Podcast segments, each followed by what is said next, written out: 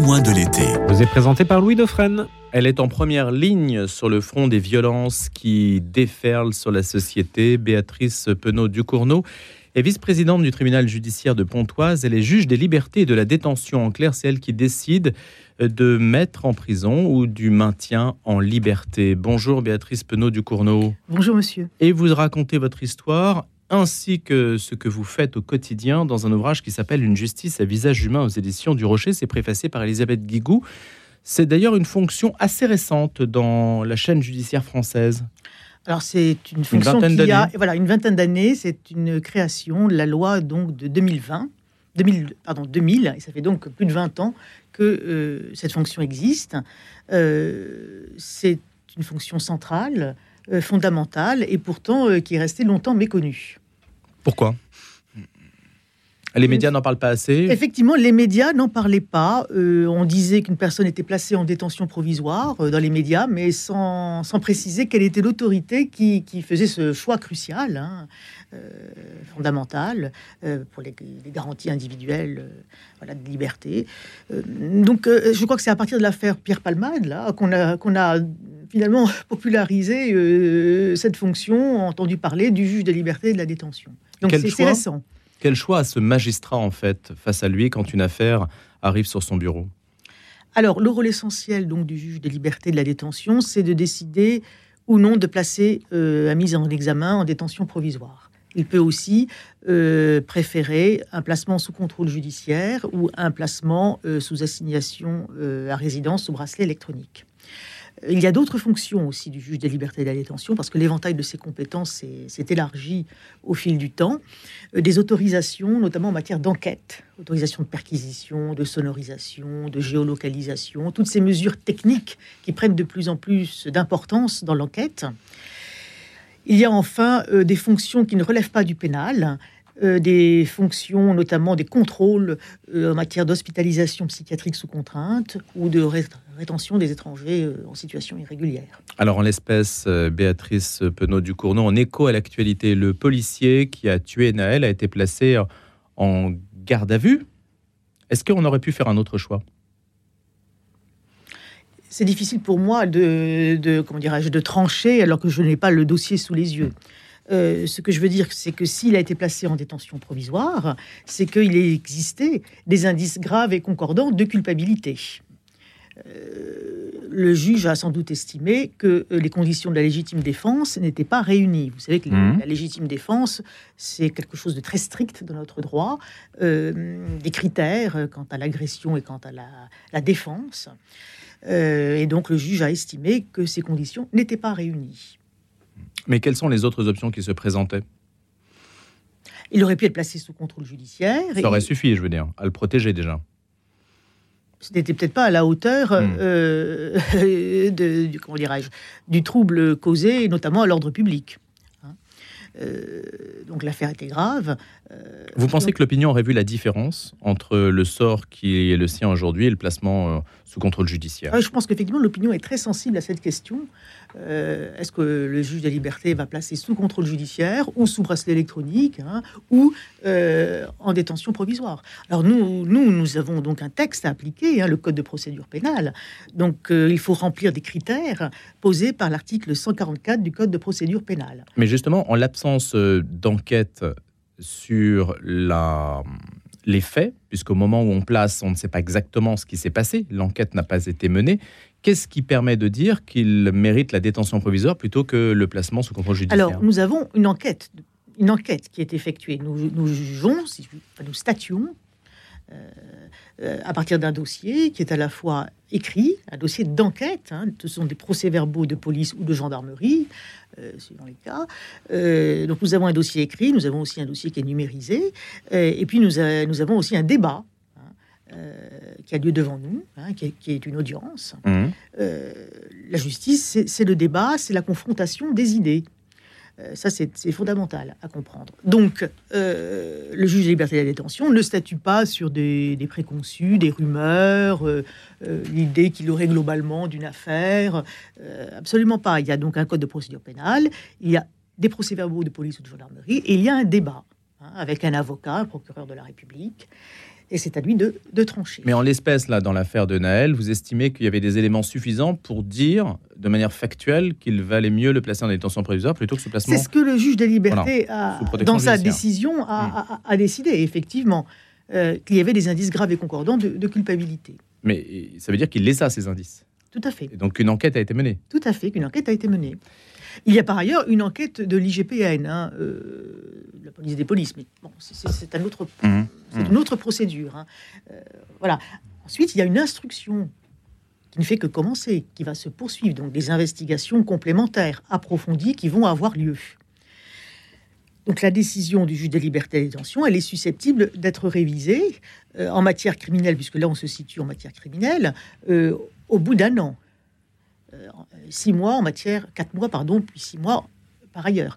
Donc, si vous voulez, euh, euh, on statue à un instant T, en fonction, encore une fois, des procès-verbaux de police ou de gendarmerie.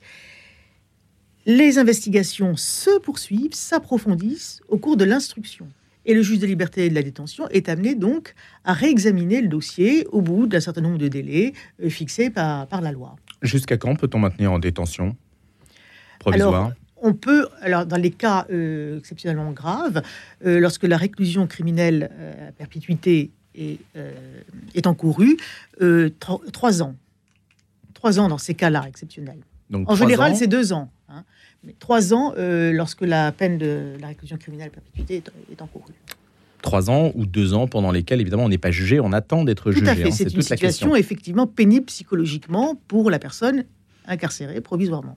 C'est ce qui devrait se passer dans le dossier en l'espèce, même si vous ne l'avez pas sous les yeux, ce dossier c'est difficile à dire. C'est difficile à dire. Je, ne peux pas, hmm. peux pas m'avancer là-dessus. Vous êtes euh, en première ligne, donc je le disais, sur le front des violences euh, qui déferlent sur la société, violences euh, qui s'expriment à travers la délinquance, des mineurs en particulier. Et donc des, dizaines, des centaines de mineurs sont concernés aujourd'hui par les, les émeutes que l'on a connues. Comment appréhendez-vous cette question? Alors, appréhender la, délinquance des mineurs, lorsqu'on est juge des libertés et de la détention, c'est quelque chose de délicat, particulièrement délicat, euh, parce que nous avons un être en construction devant nous, hein. un être qui n'a pas la maturité euh, psychique euh, pleine et entière. Hein. Le cerveau n'atteint sa maturité qu'à 25 ans. Hein. Donc nous avons un individu qui est très, notamment influençable, euh, qui obéit à des pulsions, euh, qui est en construction, en recherche d'autorité, de, quelque peu dans la provocation. Euh, ce qui me frappe, si vous voulez, moi j'ai eu quelques cas d'émeutiers, de jeunes émeutiers devant moi, là, notamment vendredi. Bon, c'est quoi? Ce sont des jeunes qui, généralement, n'ont pas, pas de père, c'est-à-dire que le père est parti. Hein. donc, ils sont élevés par des femmes euh, qui font tout ce qu'elles peuvent, hein, des, mères courage, hein, qui se débattent hein, pour faire vivre la famille. Donc vous avez une absence de père, donc une déstructuration de la famille. Ça, c'est le premier point. Ce sont souvent euh, des, jeunes euh, dont les parents sont issus de l'immigration. L'immigration, elle fragilise les individus. elle fragilise les individus sur deux générations, on peut, on peut le considérer. ces personnes vivent dans des cités très repliées sur elles-mêmes, dans l'entre-soi communautaire. On peut parler même de ghetto, certains disent de ghetto. Bon, en tout cas, ce sont des cités repliées, euh, en décalage culturel sans doute avec euh, les valeurs euh, françaises communément voilà, admises. Et puis. en plus de cela, au niveau plus global, nous sommes face à une société cyberconnectée, dont les effets sont, sont, délétères. Hein qui favorise la, violence, l'ultra-violence, euh, et qui euh, déshumanise. Et qui déshumanise. Oui, par la concurrence. Il y a une surenchère, il y a une mise en scène euh, de la violence. une excitation, un défouloir, je dirais même, des pulsions, des pulsions sadiques, même, comme on l'a vu en ce qui concerne le harcèlement scolaire, hein, qui, aboutit à des drames. Voilà donc cette euh, cet usage euh, des, vidéos, et, euh, des sites internet, tout cela, si vous voulez, aboutit à une forme de, déshumanisation, de déréalité, de chosification aussi des êtres. J'y insiste effectivement dans, dans mon livre. Et comment la justice justement s'empare de cette question? Vous qui est, que vous retrouvez face à des délinquants et, qui sont mineurs pour la plupart, ils sont lâchés systématiquement. Pas du tout. Pas du tout. Ça, je pense que c'est un cliché euh, de penser cela. Vous voyez, bon, moi j'ai eu cinq euh, euh, vendredi, cinq jeunes donc, qui avaient participé aux, émeutes. Alors, la justice, elle doit porter un regard individualisé hein, sur chaque, sur chaque jeune. Encore une fois, c'est un être qui est en construction. Il a des études à faire. Il doit s'insérer dans la société. Donc, je dois aussi penser à ça. Hein. Donc sur ces cinq personnes qui m'étaient euh, déférées, j'en ai placé deux en détention provisoire et les trois autres sous contrôle judiciaire. C'est-à-dire que j'ai effectué un, euh, un tri entre guillemets euh, par rapport aux actes qu'ils ont commis et à leur profil, à leurs antécédents judiciaires. il se trouve effectivement que les, deux que j'ai placés sous, en détention provisoire sont des personnes qui ont effectué des tirs de mortier. Voilà. Les autres, non n'ont pas commis de violence euh, directe, si je puis dire. Hein. Ils faisaient partie de l'attroupement euh, euh, violent. Voilà, donc la, justice, c'est pas, hmm. voilà, c'est quelque chose, c'est une approche fine, si vous voulez, de chaque cas. Donc il est faux de dire, ce sont des clichés de dire qu'on remet tous les, tous les jeunes en, liberté. Mais on va pas les garder en prison très longtemps, enfin. Tout à fait, absolument. Bon, donc... Absolument, il faut aussi raison garder, voilà. Hein. Qu'est-ce que je veux dire, Béatrice euh, euh Penot Ducournau C'est que vous avez des cas qui vous sont présentés et vous avez euh, l'obligation de statuer assez vite. Oui, effectivement. J'ai l'obligation de, statuer dans, en une heure ou deux, oui. Hmm. Euh, bon, il m'est arrivé, dans quelques cas exceptionnels, de prendre une matinée pour décider, parce que lorsque le cas est difficile, eh bien, je, me retire, si vous voulez, dans, mon bureau, hein, pour délibérer en quelque sorte avec moi-même. Donc ça peut prendre euh, une heure, deux heures, trois heures maximum, mais, mais pas plus, effectivement, parce qu'on a, parce que quand même, il y a une masse hein, de dossiers. Euh, moi, je traite à peu près euh, dix dossiers par jour. Donc je ne peux pas, ou alors je paralyserai le, système, prendre toute une journée, c'est pas possible pour, Donc, décider d'un cas. Les services d'enquête de police ou de gendarmerie doivent vous fournir une information euh, rapide et fiable. Tout à fait, rapide et fiable. C'est là-dessus que vous allez euh, statuer. Quand vous ne l'avez pas, qu'est-ce que vous faites alors? Si vous n'avez pas l'info, vous gardez en, détention Non, non. Le principe, c'est la présomption d'innocence. Hein, c'est mmh. un des grands principes. Euh, donc, effectivement, en cas de doute, lorsque je considère qu'il n'y a pas suffisamment de preuves, ou que l'infraction commise n'est pas assez grave, ou que la situation de la personne est très particulière en termes familial, médical, psychiatrique ou autre. Hein. Je, voilà, je, peux ne pas placer en détention provisoire. Si, pour vous donner un ordre d'idée, je place en détention provisoire dans 80% euh, des, cas qui me sont euh, soumis. Il reste 20-25% des cas euh, pour lesquels je ne place pas en, détention provisoire. Il y a un moyen de responsabiliser les familles, même si celles-ci sont éclatées, ainsi que vous l'avez dit? Alors effectivement, oui, bien sûr, il faudrait responsabiliser les familles. La base de la société, c'est la famille. Il se trouve qu'elle est déstructurée dans ces cités, notamment. Hein. Euh, la, combinaison euh, que, je, retrouve le plus souvent, euh, c'est l'absence de père ou le père violent, dans certains cas aussi. Donc, père violent ou père absent, euh, père absent le plus souvent, euh, et donc euh, existence dans une cité repliée, communautaire, voilà, et qui se sent stigmatisés. Effectivement, ils éprouvent un sentiment de relégation, d'injustice. Est-ce que dans vos entretiens, la question religieuse affleure? Très peu. La, la question religieuse, faiblement.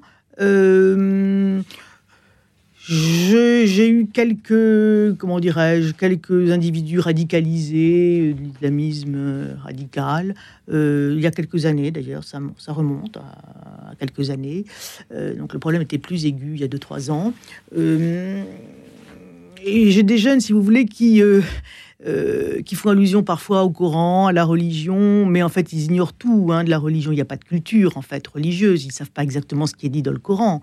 Hein. donc voilà. Donc hmm. euh, euh, bon, il n'y a pas de culture véritable. Il y a une sous-culture par contre qui est, j'en ai parlé dans mon livre, violente, viriliste, assez vulgaire, très consumériste, matérialiste. c'est cette sous-culture dont s'abreuvent certains jeunes hein, des cités. Que l'on voit très bien à l'œuvre. Tout à fait, tout à fait. Et qui les enferme, qui les aliène, qui les enferme.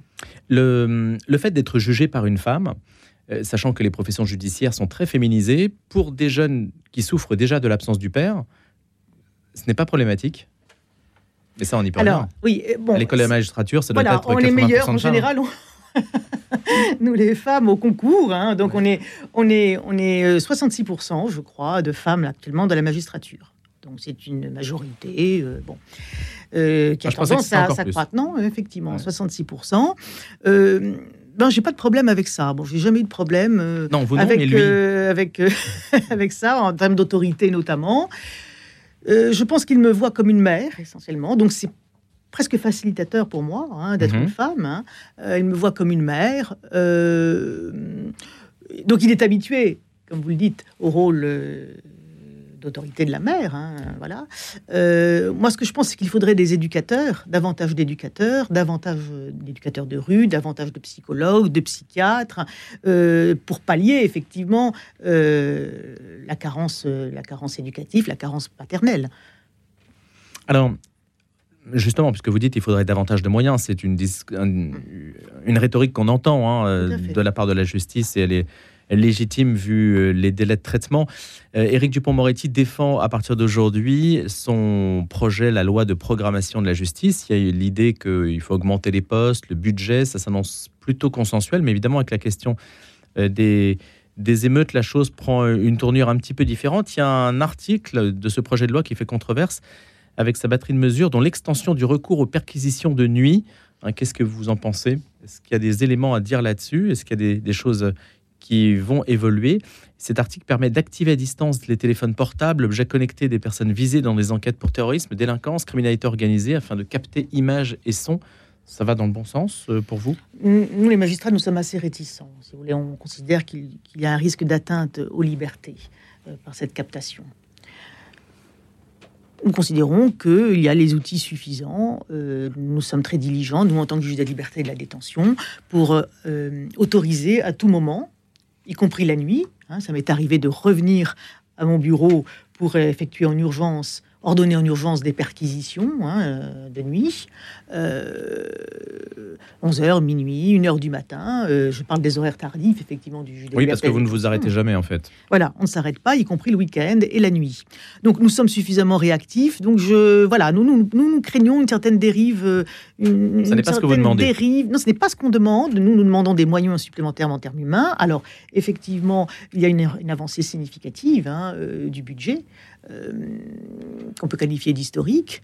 1500 euh, magistrats, 1500 greffiers hein, en plus. Hein. Euh, donc c'est très important. Euh, il faut les former. Donc euh, l'effet euh, de, de, de, de, cette réforme ne se fera sentir sans doute que dans deux ou trois ans, le temps de former ces personnes.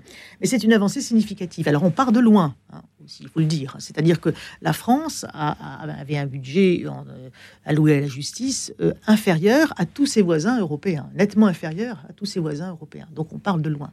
Donc on parle de lenteur de la justice, mais effectivement, oui, la justice française est généralement lente parce que effectivement, elle a, elle a euh, deux fois moins, par exemple, de magistrats qu'en Allemagne. Hmm. C'est un autre juge qui s'occupe des remises de peine? Alors oui. Moi, je me situe, je ne l'ai peut-être pas précisé, j'aurais dû. Euh, je me situe avant le jugement. Hein. je me situe après la garde à vue, avant le jugement. Donc en, en phase pré-sententielle. Et c'est un autre juge, c'est une autre fonction que j'ai d'ailleurs exercée pendant longtemps, qui est celle de juge de l'application des peines. Cette fonction, elle se situe euh, après le jugement. Hein. Il s'agit euh, de moduler la peine en fonction du comportement de l'intéressé euh, pour favoriser sa réinsertion. C'est très différent comme métier? Alors l'optique n'est pas la même. moi, je ne dois pas forcément chercher à réinsérer la personne. Mais euh, il y a des points communs. C'est un travail euh, au plus près de l'individu qui s'exerce dans un bureau. Euh, donc il y a un questionnement psychologique, sociologique, psychiatrique parfois. Hein. Je parle de, l'importance du poids des, des, des, problèmes psychiatriques dans la délinquance. voilà, donc il y a des points communs. Oui. L'humain, le côté humain. Le côté humain, justement, hein, puisque c'est votre objet, une justice à visage humain. Béatrice Penaud du Cournot, c'est aux éditions du Rocher, une juge des libertés de la détention témoigne. Je me posais la question de savoir, ce sera ma dernière question, si c'était fréquent que les juges, en fait, écrivaient sur leur métier en tant que tel. Les avocats euh, sont beaucoup plus médiatisés. Je crois avoir fait un ouvrage inédit. Je crois que c'est la première fois euh, qu'un juge des libertés et de la détention s'exprime sur son travail. Donc c'est un témoignage. Euh, j'y évoque des cas. Euh, je dresse donc un panorama de la délinquance actuelle. en essayant de déterminer les, ressorts psychologiques et sociologiques de, la délinquance. Et j'y mêle des réflexions personnelles sur l'exercice de la justice. Qu'est-ce qu'une bonne justice? Eh bien, la question se pose d'autant plus aujourd'hui. Vous êtes vice-présidente du tribunal judiciaire de Pontoise, je le rappelle. Merci beaucoup d'être venue. Merci. Ce matin, Béatrice Penaud du Cournot. À bientôt. Et les meilleurs moments des grands témoins de l'été avec Louis Dauphren se poursuivent. Demain, l'invité sera le rabbin Émile Ackermann, cofondateur de la première communauté juive orthodoxe moderne de France, auteur de N'oublions pas qui nous sommes, réflexions sur les minorités visibles. Soyez au rendez-vous.